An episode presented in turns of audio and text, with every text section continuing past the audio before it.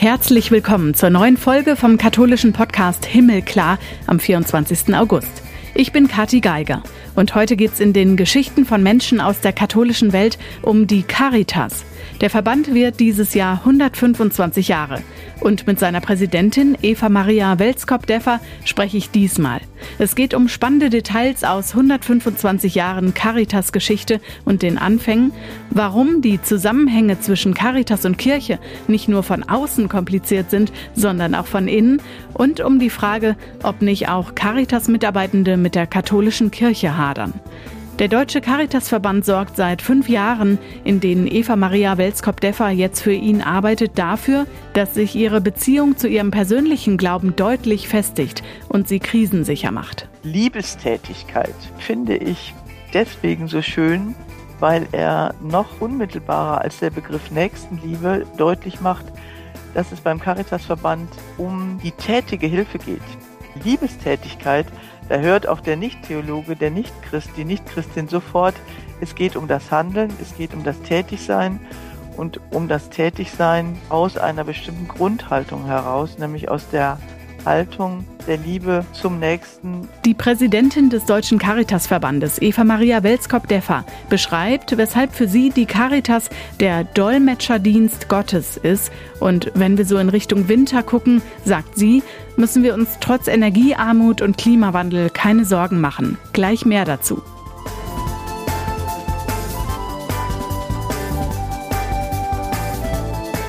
Vorher habe ich für euch noch, was in der katholischen Welt gerade so los ist. 21 neue Kardinäle soll es geben. Papst Franziskus will sie am 27. August, also in drei Tagen, ernennen. Darunter sind einige hochrangige Kurienmitarbeiter, für die der Kardinalstitel schon länger im Raum stand. Aber wie üblich auch zahlreiche verdiente Kirchenmänner aus der Weltkirche, Bischöfe, Erzbischöfe und Theologen aus der ganzen Welt, die dem Papst erklärtermaßen sehr am Herzen liegen. Insgesamt eine bunte Mischung an neuen Kardinälen.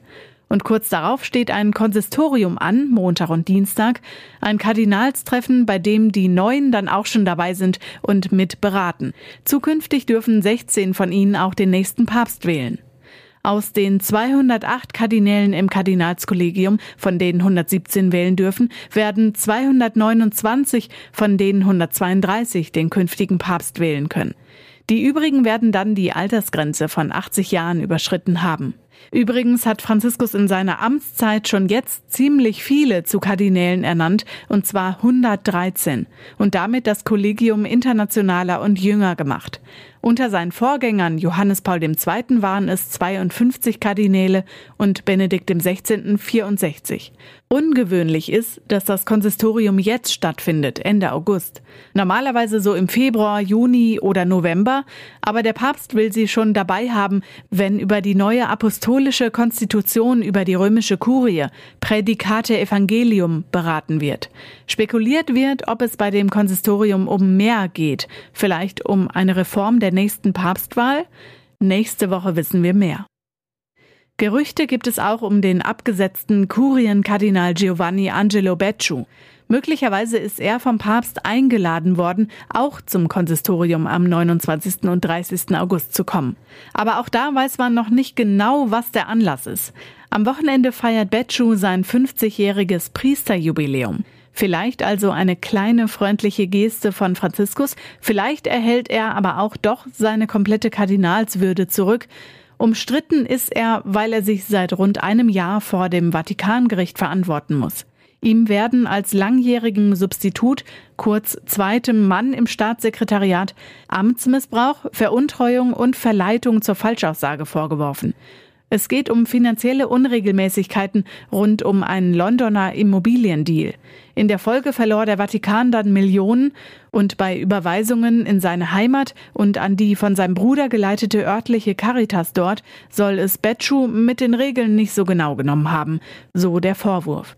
Der Kardinal beteuert seine Unschuld und seine Nähe zum Papst. Ob Becciu jetzt an der Kardinalsversammlung zur neuen Kurienreform und eventuell bereits an der Erhebung neuer Kardinäle zwei Tage vorher teilnehmen wird, wird sich erst dort zeigen. Und der Papst ist tot, aber nicht der echte. Der sogenannte Papst Michael I., also David Borden, war ein US-Amerikaner, Anhänger der Pius-Priesterbruderschaft und Gegner des Zweiten Vatikanischen Konzils. 32 Jahre lang hat er sich für den einzig wahren Papst gehalten. Könnte man einfach als verrückt abtun oder ihn für das Oberhaupt einer obskuren Sekte halten? Verschiedene Gruppierungen haben aber den Stuhl Petri seit dem Tod von Pius XII. im Jahr 1958 als vakant betrachtet, weil sie das Zweite Vatikanische Konzil komplett abgelehnt haben.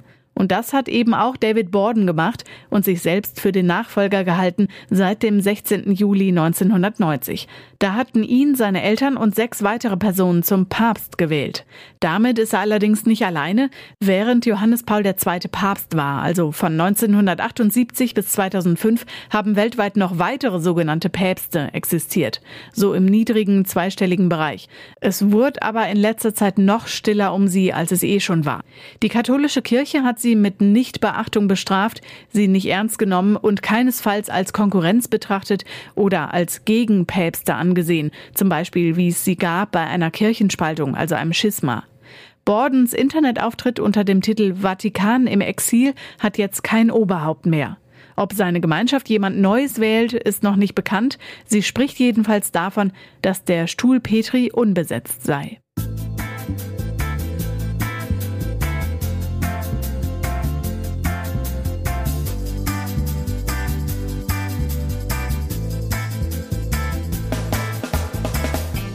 Heute spreche ich mit Eva Maria Welskorp-Deffer. Sie ist die Präsidentin des Caritas-Verbandes in Deutschland. Schönen guten Tag. Hallo. Wir beschäftigen uns mit immer noch der Corona-Pandemie und den neuen Maßnahmen, die uns so ab Herbst treffen werden. Wir haben den Krieg in der Ukraine nicht vergessen. Wie geht's Ihnen mit der Weltlage im Moment? Um mich herum sind im Augenblick ganz viele Menschen in Urlaub. In Freiburg haben wir ja späte Urlaubszeiten, später als in Nordrhein-Westfalen. Und so spüre ich, dass viele der Kollegen und Kolleginnen jetzt aufbrechen, für sich selber auch eine Zeit der Entspannung, der Erholung sehnsüchtig erwarten. Gleichzeitig ähm, ist natürlich durch die hohen Infektionszahlen, die in diesem Sommer doch unerwartet zu beobachten sind, diese Hoffnung auf Erholung und die Sehnsucht nach äh, Ausspannen schon wieder ziemlich getrübt. Und mhm. deswegen mhm. merke auch ich, dass ich so eine gewisse Anspannung habe, dass diese allgemeine Verunsicherung sich auch immer wieder auf mich überträgt und der Optimismus, den ich schon hatte, dass wir im Herbst zumindest in Bezug auf größere Veranstaltungen nicht mehr befürchten müssen, sie ins Digitale verlegen zu sollen, dass diese Sicherheit bei mir äh, schon wieder einer neuen Sorge weicht. Hm. Ein gutes Dreivierteljahr sind Sie jetzt im Amt als Präsidentin der Caritas in Deutschland, für sechs Jahre gewählt. Sind Sie zufrieden oder gibt es bisher auch schon Enttäuschungen? Ich freue mich sehr, dass ich Präsidentin des Deutschen Caritasverbandes sein darf. Es ist natürlich eine Phase großer Herausforderungen, in der ich äh, das Amt angetreten habe, politische Herausforderungen, kirchenpolitische Herausforderungen, auch verbandliche Herausforderungen, aber all das wird doch für mich persönlich im Augenblick noch überstrahlt von der Freude, dass man mir diese Aufgabe zugetraut hat und dass ich im 125. Jahr unseres Bestehens als Präsidentin gemeinsam mit dem Verband zurückblicken darf, um dann nach vorne schauen zu können und äh, mit dazu beitragen zu dürfen, den Verband hoffentlich in eine gute Zukunft zu führen. Dabei haben bestimmt nicht alle Menschen auf dem Schirm, dass die Caritas mit der Kirche zu tun hat, ähm, der katholischen Kirche zugehörig ist. Ist die Caritas eins der Aushängeschilder der katholischen Kirche? Würden Sie das sagen? Die Zusammenhänge zwischen Caritas und Kirche sind ja tatsächlich ähm, nicht nur von außen kompliziert, sondern auch von innen. In diesem Jubiläumsjahr schauen wir natürlich auf die Anfänge und ich glaube, der Teil der Geschichte ist am wenigsten bekannt.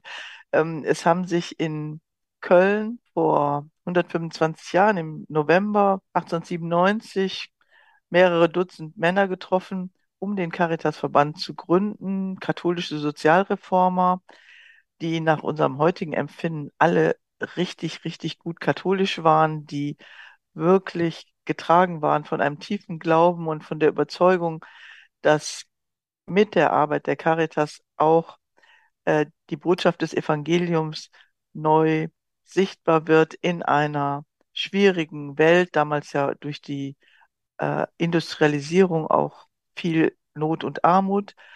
Und es hat dann nach dieser Gründung 20 Jahre gebraucht, bis der Deutsche Caritasverband von der Bischofskonferenz anerkannt war, weil die Bischöfe tatsächlich nicht so leicht davon äh, zu überzeugen waren, dass in der Ausdrucksform der verbandlichen Caritas der Grundauftrag des Evangeliums seine zeitgemäße Form gefunden hatte. Und ich glaube, wenn man an diese Geschichte erinnert, dann äh, spürt man schon, was das auf sich hat mit dem Verhältnis zwischen Caritas und Kirche.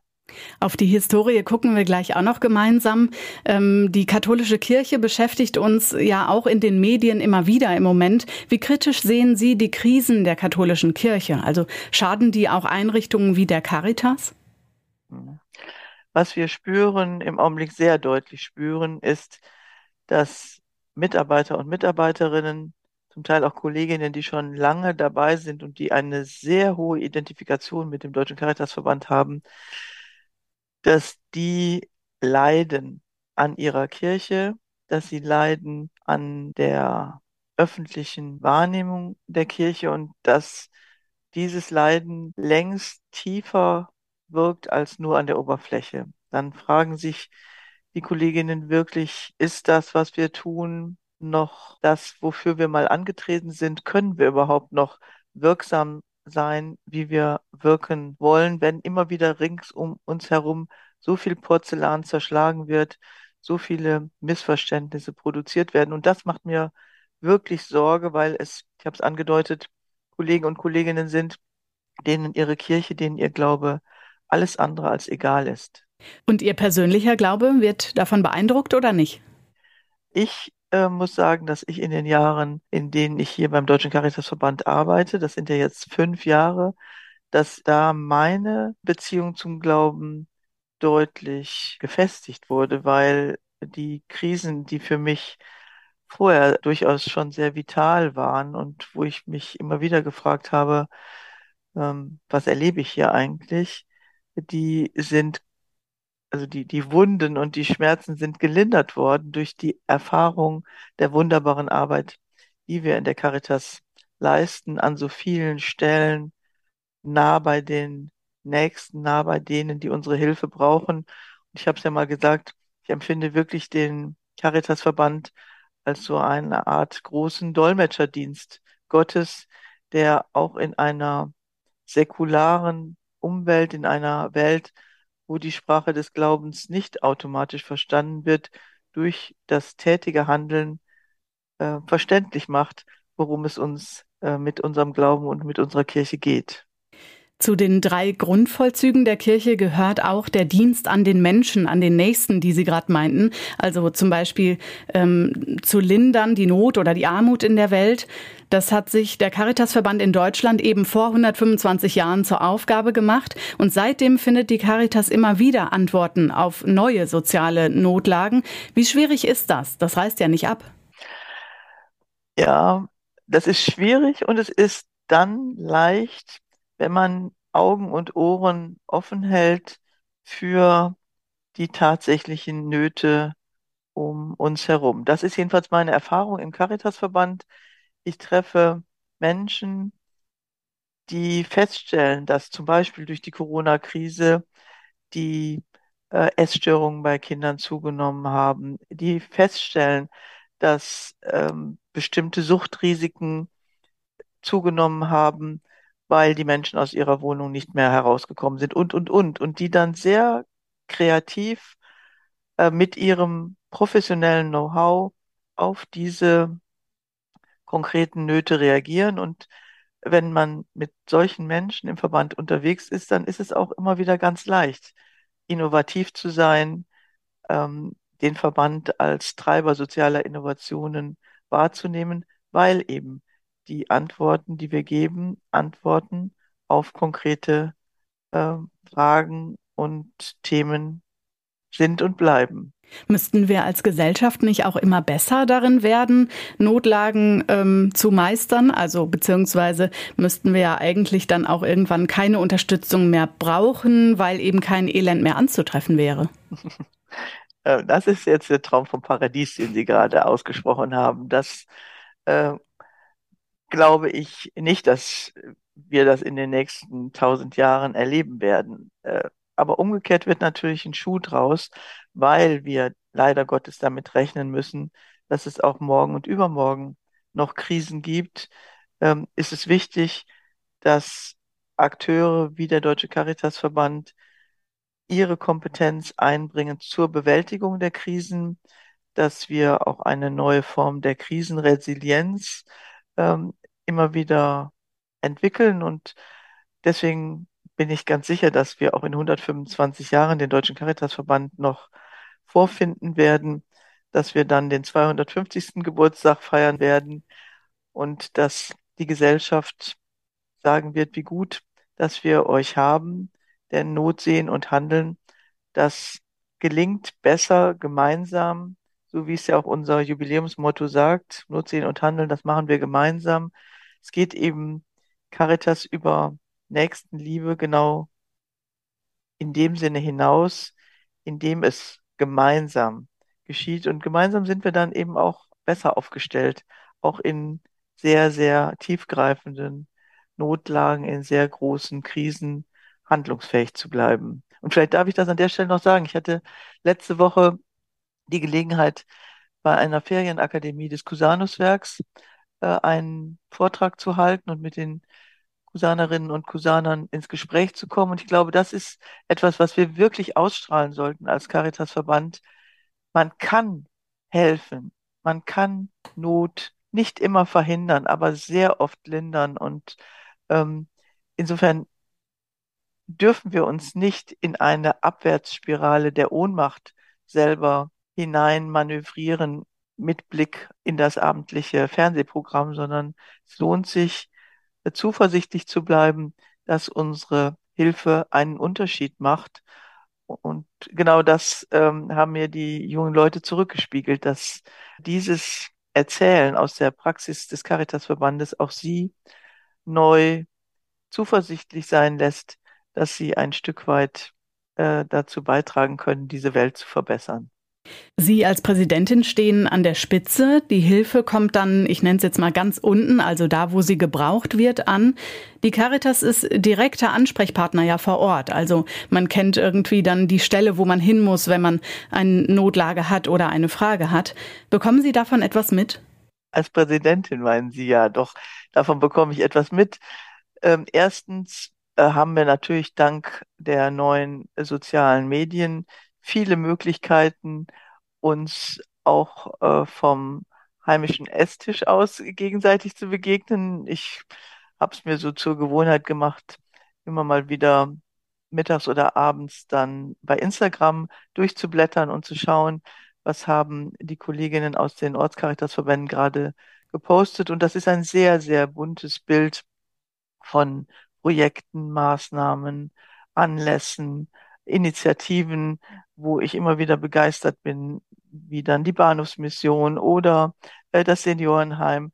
Äh, allein in der Art und Weise, wie sie auf Instagram von ihrer Arbeit erzählen, diese, diese Vielfalt der Hilfen sichtbar werden lässt. Aber ich gehe natürlich auch leibhaftig in die Einrichtungen und Dienste. Gerade im Sommer hat man ja ein bisschen weniger Gremiensitzungen und da besuche ich dann, letztens habe ich ein Kinderdorf in Schwalmtal besucht und da mit den Jugendlichen gesprochen, mit den Beschäftigten.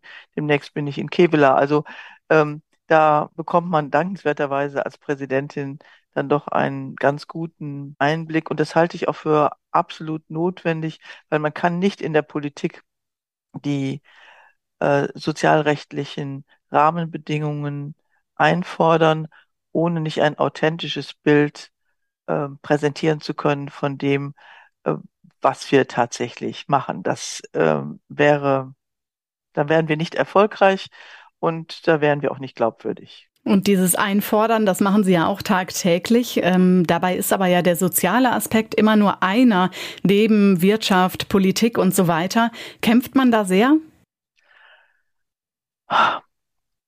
Ähm, es hängt so ein bisschen äh, von meiner Tagesform ab, ob ich jetzt mehr pessimistisch oder optimistisch auf Ihre Frage antworte.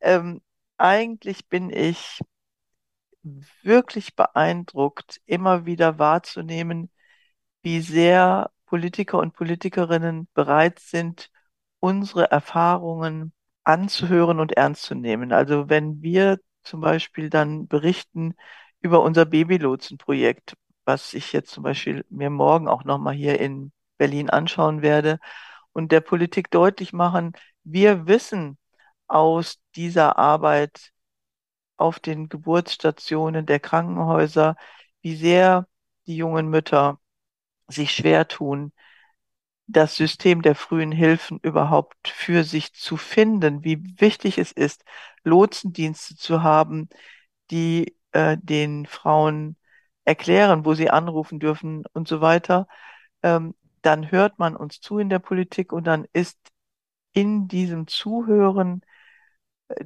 die Chance enthalten, gesetzliche Regelungen dann auch so zu ändern, dass zum Beispiel bei den Babylotsen eine Regelfinanzierung möglich wird oder, oder, oder. Also das ist der positive Teil der Geschichte und wirklich eine große Ernsthaftigkeit, weil man offenkundig erlebt hat, da wo Caritas-Repräsentanten und Repräsentantinnen aus ihrer Arbeit erzählen, da ähm, bauen sie keine Chimären, da äh, erzählen sie nicht von Potemkinschen Dörfern, sondern da ist das wirklich geerdet, da kann man sich darauf verlassen, dass das Hand und Fuß hat, was erzählt wird. Und das ist eine ganz wunderbare Erfahrung, die natürlich fußt auf sehr guter Arbeit von ähm, Menschen in der Caritas, die dieses Image, diese Reputation über viele Jahre erarbeitet haben.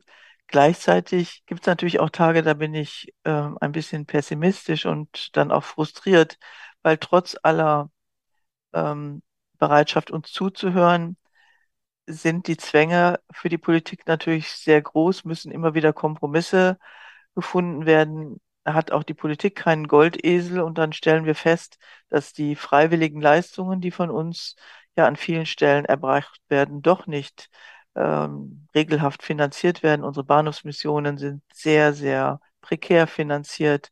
Wir erleben jetzt bei den Reformen des Infektionsschutzgesetzes und bei den Schutzschirmen für die sozialen Einrichtungen und Dienste viel auf und ab, viel hin und her, was für unsere Einrichtungsleitungen ganz viel Unsicherheit und Stress bedeutet. Also beides ist Teil äh, meiner beruflichen Wirklichkeit. Die Freude über die gute Zusammenarbeit und die Ermüdung, wenn die Bretter, die wir zu bohren haben, sehr, sehr dick sind. In der Caritas sind äh, viele tätig, damit das gelingt. Welche Rolle spielt für das Gelingen einer Gesellschaft darüber hinaus denn ehrenamtliches Engagement? Sie waren und sind selbst jahrelang in kirchlichen und politischen Kontexten in vielen Ehrenämtern unterwegs und da sehr beschäftigt.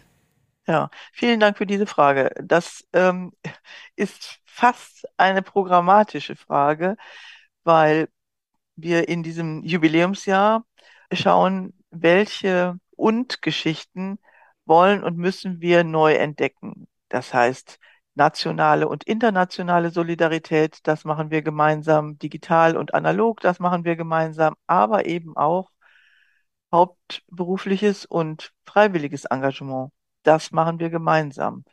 Und diese Frage äh, rührt nach meinem Empfinden äh, an den Kern unseres Selbstverständnisses, vor 125 Jahren war im Grunde genommen das gesamte Engagement der Caritas ein freiwilliges Engagement. Es gab kaum bezahlte Berufe in der sozialen Arbeit und die ganze Leidenschaft der Gründergeneration war darauf gerichtet, die soziale Arbeit zu professionalisieren. Man hat katholische Fachschulen gegründet, der Caritasverband mit dem katholischen Deutschen Frauenbund.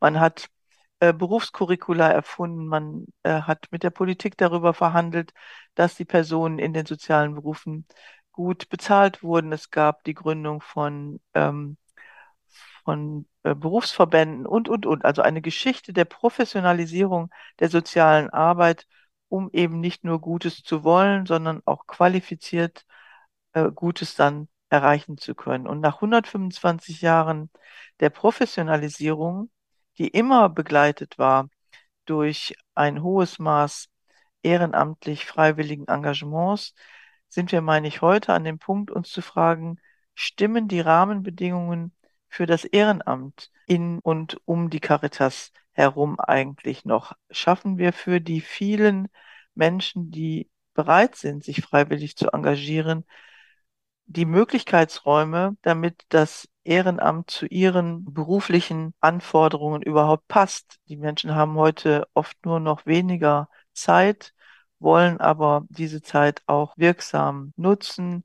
Ähm, haben wir da die nötige Offenheit, uns auf die Fragen und die Hinweise der Ehrenamtlichen einzulassen, uns mit unseren professionellen Angeboten dann auch auf die Hinweise der Freiwilligen hin weiterzuentwickeln. Und diese Frage, ich ich spreche manchmal von einer Voluntarisierung der Caritas-Arbeit, die jetzt äh, neu ansteht. Ähm, also auf diese Fragen werden wir uns zum Beispiel bei unserer Delegiertenversammlung im Oktober diesen Jahres ganz besonders kümmern.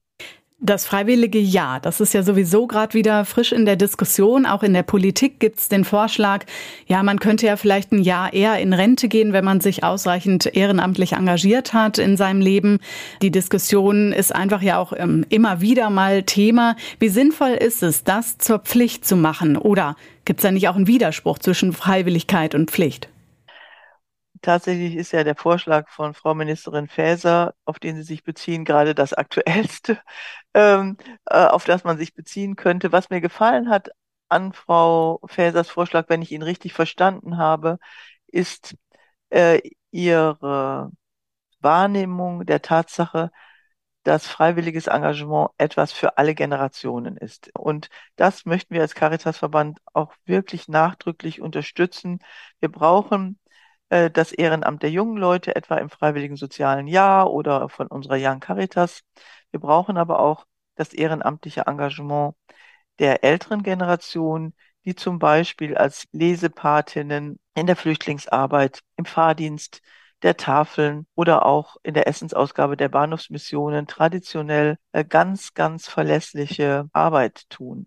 Diese verlässliche Arbeit ist ein wenig durcheinander geraten durch die Corona-Krise. Also im Lockdown war es ja sowieso nicht erlaubt, äh, diese Dienste wahrzunehmen. Dann hatten gerade die älteren Menschen ja auch das erhöhte Infektionsrisiko. Sie hatten Angst. Und wir merken in einigen Diensten, dass es gar nicht so leicht ist, die äh, älteren ehrenamtlichen Kollegen und Kolleginnen zurückzugewinnen. Und das möchte ich sehr gerne ausstrahlen hier und heute und morgen und übermorgen. Wir brauchen das Ehrenamt, das freiwillige Engagement auch und gerade der Menschen über 60, über 65. Und ich fände es nicht so glücklich, das jetzt zu verknüpfen mit einer Diskussion um den frühzeitigen Renneneintritt, weil was wir letztlich als Caritas ausstrahlen wollen, ist, wir brauchen die Generation 60 plus für den sozialen Zusammenhalt, für die soziale Arbeit, sowohl im Beruf als auch im freiwilligen Engagement. Und wir wollen niemand mit 63 beruflich verlieren, der noch Kraft und Lust und Energie hat, bei uns als Kollege weiterzuarbeiten. Und wir wollen aber auch niemanden verlieren, der mit 67 oder 70 ehrenamtlich sich in und für den, die Dienste der Caritas engagiert. Und diese Doppelbotschaft, äh, die könnte unter Umständen durch das, was Frau Ministerin Faeser da vorgeschlagen hat, ein wenig ähm, verloren gehen. Und wenn Sie selber so engagiert sind, so ehrenamtlich aktiv, geben Sie das auch an nachfolgende Generationen weiter, auch an Ihre Kinder? Ja, meine Kinder sind natürlich quasi in, im Ehrenamt groß geworden. Ich habe ja jahrelang eine katholische öffentliche Bücherei geleitet und die Kinder haben gefühlt äh, die halben Nachmittage mit mir in der Bücherei verbracht sind selber dann auch ähm, im Team der Bücherei engagiert gewesen als Jugendliche und ich freue mich zu sehen, dass sie ihre eigenen Formen freiwilligen Engagements finden. Mein mittlerer Sohn, der hat Medizin studiert und schon während des Studiums in Schulen als Mediziner so Sexualkundeunterricht unterstützt. Und mein jüngster Sohn, der war Sprecher in dem Studentenwohnheim, in dem er wohnt. Und meine Tochter ist äh, in dem Kita-Elternbeirat, äh, wo ihre Kinder jetzt in der Kita sind. Also ich habe das Gefühl, äh, bei den Kindern ist es ganz gut angekommen, dass es sich lohnt, sich gesellschaftlich im Ehrenamt zu engagieren und dass es auch Spaß macht. Es ist ja nicht nur ein Geben in eine Richtung, sondern ich habe die Erfahrung gemacht, in meinen ehrenamtlichen Engagements habe ich auch besonders viel selber zurückbekommen. Ich habe wunderbare Menschen kennengelernt. Ich habe ähm, viel Selbstwirksamkeit erlebt. Also ich kann alle eigentlich nur einladen, diese Erfahrung für sich selber auch zu erproben und zu entdecken. Wenn Sie auf diese 125 Jahre, mehr als ein Jahrhundert jetzt zurückgucken, welche Stationen sind Ihnen da besonders wichtig? Das ist wirklich eine interessante Frage. Wir haben dieser Tage mit Kollegen und Kolleginnen nochmal überlegt, wie wir versuchen, die Geschichte so ein bisschen zu choreografieren. Und ich glaube, dass in, im Verband gibt es ein großes Wissen über die Person von Lorenz Wertmann, unseren Gründungspräsidenten und seine äh, quirlige Art in den ersten Jahren die Idee des Verbandes überhaupt bekannt zu machen. Was längst nicht so gut ähm, bekannt ist, ist die Arbeit seines Nachfolgers, Benedikt Kreuz. Und das äh, kommt mir jetzt in den Sinn, wo Sie mich fragen.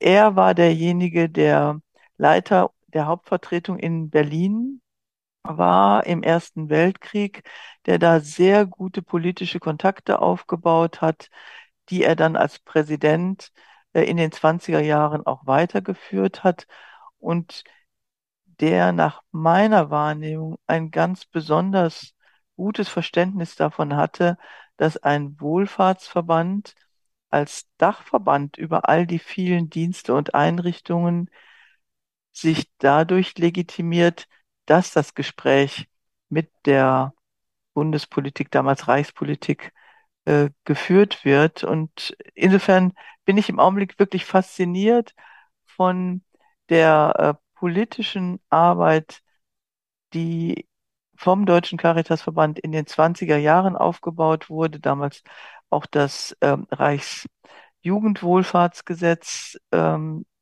mit durchgesetzt hat, ein Gesetz, was die Grundlagen geschaffen hat für die Jugendhilfearbeit, so wie wir sie heute kennen und das auch in der Zusammenarbeit mit Hochschulen und Wissenschaft Grundlagen dafür geschaffen hat, dass zum Beispiel Lehrstühle für Caritaswissenschaften eingerichtet wurden. Also eine, eine der faszinierenden Phasen aus der Geschichte des Verbandes, die nicht ganz so gut gewusst sind wie die Anfangsjahre. Was hat sich denn vom Beginn zu heute verändert? Was man sagen kann, ist, äh, am Beginn des Caritasverbandes tickte die Welt, die kirchliche Welt, ja noch sehr konfessionsverschieden. Der Caritasverband für das katholische Deutschland, wie er damals hieß, verstand sich durchaus als Wettbewerber im Verhältnis zur inneren Mission, zu den evangelischen Partnern. Und ich glaube, Heute wissen Diakonie und Caritasverband doch sehr gut, äh, dass sie gemeinsam wahrgenommen werden als konfessionelle Wohlfahrtsverbände in einer Umgebung, die ansonsten immer stärker durch Säkularisierung und Entkirchlichung geprägt ist. Die Caritas ist auch zuständig für die Menschen, denen es einfach nicht gut geht. Wir denken als allererstes an die, die beispielsweise auf der Straße leben. Insgesamt machen wir uns in der Gesellschaft aber ja auch gerade Gedanken wegen des Krieges und wegen der Auswirkungen durch Russland hier in Deutschland. Wie blicken Sie also auf die Zukunft, auf dass wir vielleicht ja auch damit rechnen müssen, weiterhin Gas einzusparen und äh, die Heizung kalt zu lassen? Also in diesen Tagen ist das Thema Energiearmut, äh, ist das Thema Gasumlage tatsächlich das Thema, was uns am stärksten umtreibt.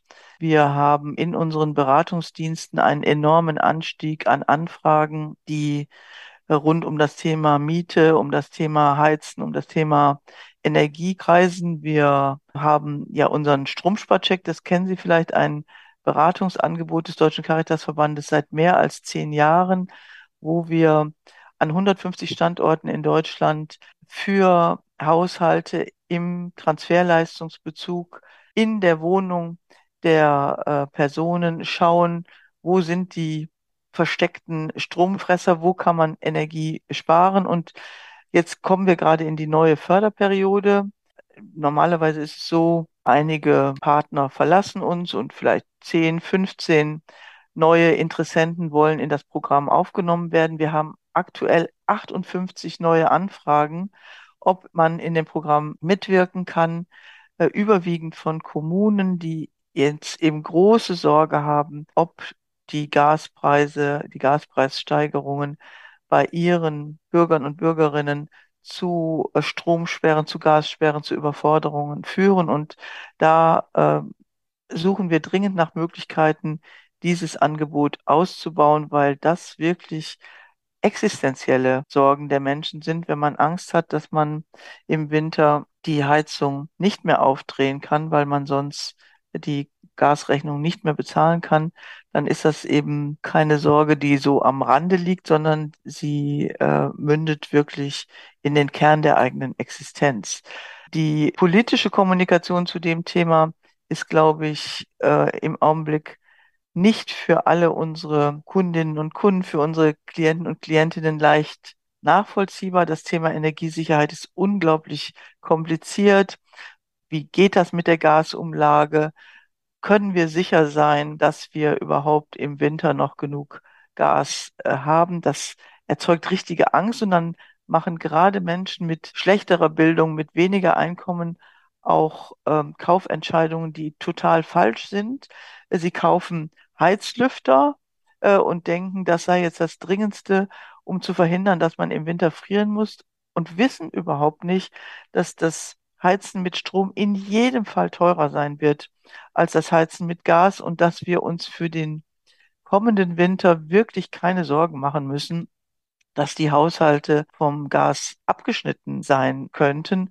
Aber da multipliziert sich eben die ohnehin schon sehr angespannte Lebenssituation, die eigene Krankheit, die ähm, eigene Niedrigeinkommenssituation mit dem, was man im Fernsehen, im Radio nur mit halbem Ohr aufschnappt. Und da, glaube ich, sind wir gerade als Caritas ganz besonders gefordert, hier gut aufzuklären, vor Ort in der Einzelberatung zu helfen und in der politischen Diskussion dazu beizutragen, dass keine irrationalen Ängste entstehen, die dann womöglich auch zu einer Spaltung der Gesellschaft führen, weil der eine dem anderen ähm, nicht mehr seine warme Wohnung quasi gönnt. Das, äh, das müssen wir verhindern und deswegen ist das Thema Energiearmut, ist das Thema Klimaschutz eins der Themen, die wir uns für die nächsten Monate ganz besonders auf die Agenda gesetzt haben.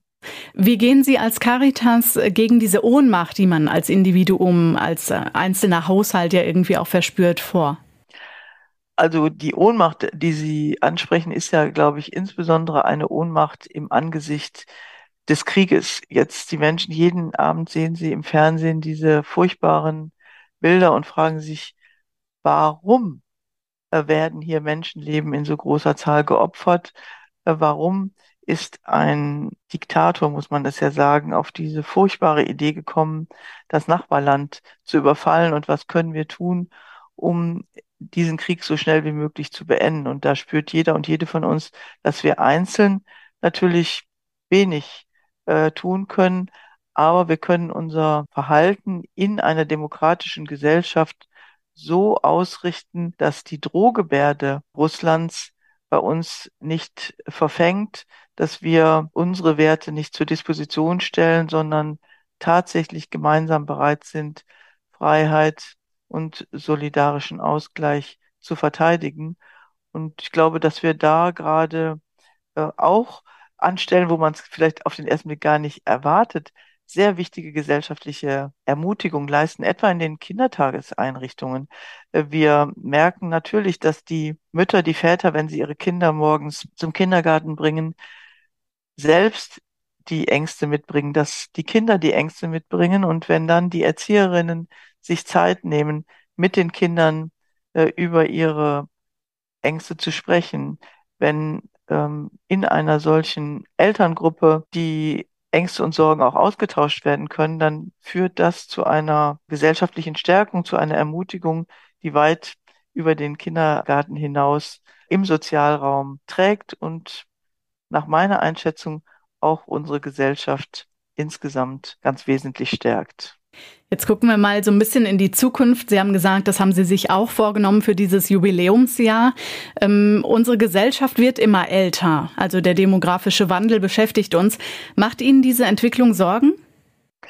Eigentlich ist natürlich ähm, die Tatsache, dass wir alle länger leben, eine der großen Erfolgsgeschichten der Menschheit. Es verdankt sich dem Fortschritt der Medizin, es verdankt sich aber auch äh, dem besseren Ernährungsmöglichkeiten, dem besseren Wissen über äh, Hygiene und so weiter, dass wir alle so lange leben dürfen. Von daher finde ich das erstmal eine ganz großartige Geschichte. Es entsteht eine gewisse Sorge, wenn wir auf die akute Personalsituation in unseren Diensten und Einrichtungen schauen, weil wir da auf der einen Seite wissen, dass wir in den nächsten 10, 15 Jahren mehr Menschen in Deutschland haben werden, die auf pflegerische Begleitung und Unterstützung angewiesen sind. Gleichzeitig spüren wir, dass wir mit unseren Berufen in unmittelbarer Konkurrenz stehen zu anderen Branchen, die auch Fachkräfte suchen, weil immer weniger junge Menschen eine Berufsausbildung antreten und da entsteht schon eine gewisse Diskrepanz. Aber ehrlich gesagt bleibe ich zuversichtlich, dass die Leidenschaft, beruflich sich für andere Menschen einsetzen zu dürfen, doch ein solches Attraktivitätsmoment für die Berufe der Caritas ist, dass wir am Ende doch die Kollegen und Kolleginnen immer wieder werden finden können, die die Dienste tun, für die wir einstehen. Bei all den Themen, über die wir jetzt miteinander sprechen, christlich gesprochen, reden wir ja eigentlich von der Nächstenliebe. Ein kirchlicher Begriff oder etwas altbacken vielleicht auch für das, was die Caritas da macht? Der altmodische Begriff für das, was die Caritas tut, den finden Sie in den alten Texten und der hieß Liebestätigkeit. Und ähm, den finde ich deswegen so schön, weil er noch unmittelbarer als der Begriff Nächstenliebe deutlich macht, dass es beim Caritasverband um die tätige Hilfe geht. Nächstenliebe könnte ja auch verstanden werden als etwas, das auf der emotionalen Ebene stecken bleibt, wenn man den Begriff nicht theologisch gut genug kennt. Aber Liebestätigkeit, da hört auch der Nicht-Theologe, der Nicht-Christ, die Nicht-Christin sofort, es geht um das Handeln, es geht um das Tätigsein und um das Tätigsein aus einer bestimmten Grundhaltung heraus, nämlich aus der Haltung der Liebe zum Nächsten, äh, zu den Menschen heraus. Und diese, diese Grundhaltung, die zeichnet uns, glaube ich, als Caritasverband aus. Und das ist auch das, was fasziniert. Egal, ob es jetzt um Ihre Arbeit geht oder den Blick in die Zukunft, Sie sind ähm, ein sehr optimistischer Mensch und haben sehr viel Zuversicht jetzt schon ausgedrückt.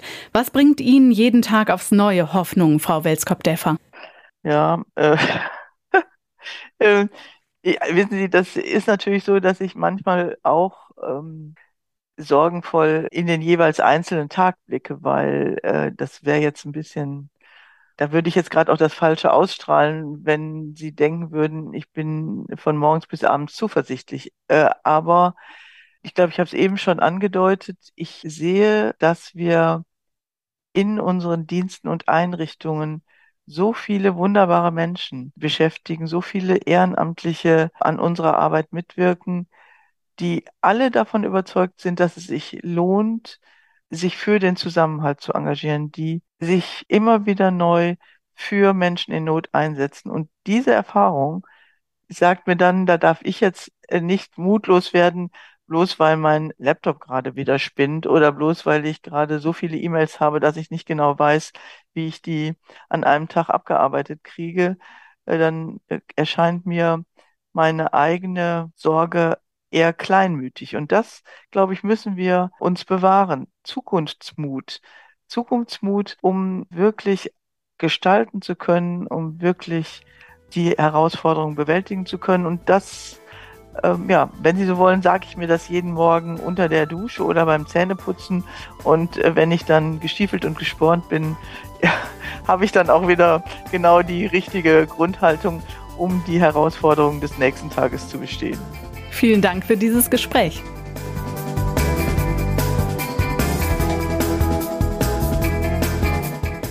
Das war's für heute. Guckt mal bei Instagram oder Facebook vorbei. Da findet ihr uns als Himmelklar Podcast. Auf Twitter erfahrt ihr von den neuesten Folgen unter himmelklar-pod. Im Internet gibt's alles auf himmelklar.de und natürlich da, wo ihr sonst auch Podcasts runterladet, die vorherigen 161 Folgen.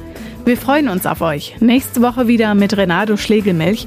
Er spricht mit Peter Beer, der vor zwei Jahren seinen Posten als Generalvikar im Erzbistum München niedergelegt hat, weil er mit der Kirche, wie sie ist, nicht mehr klargekommen ist. Inzwischen sitzt er als Priester in Rom und spricht mit uns darüber, was er sich von der Kirche der Zukunft erhofft.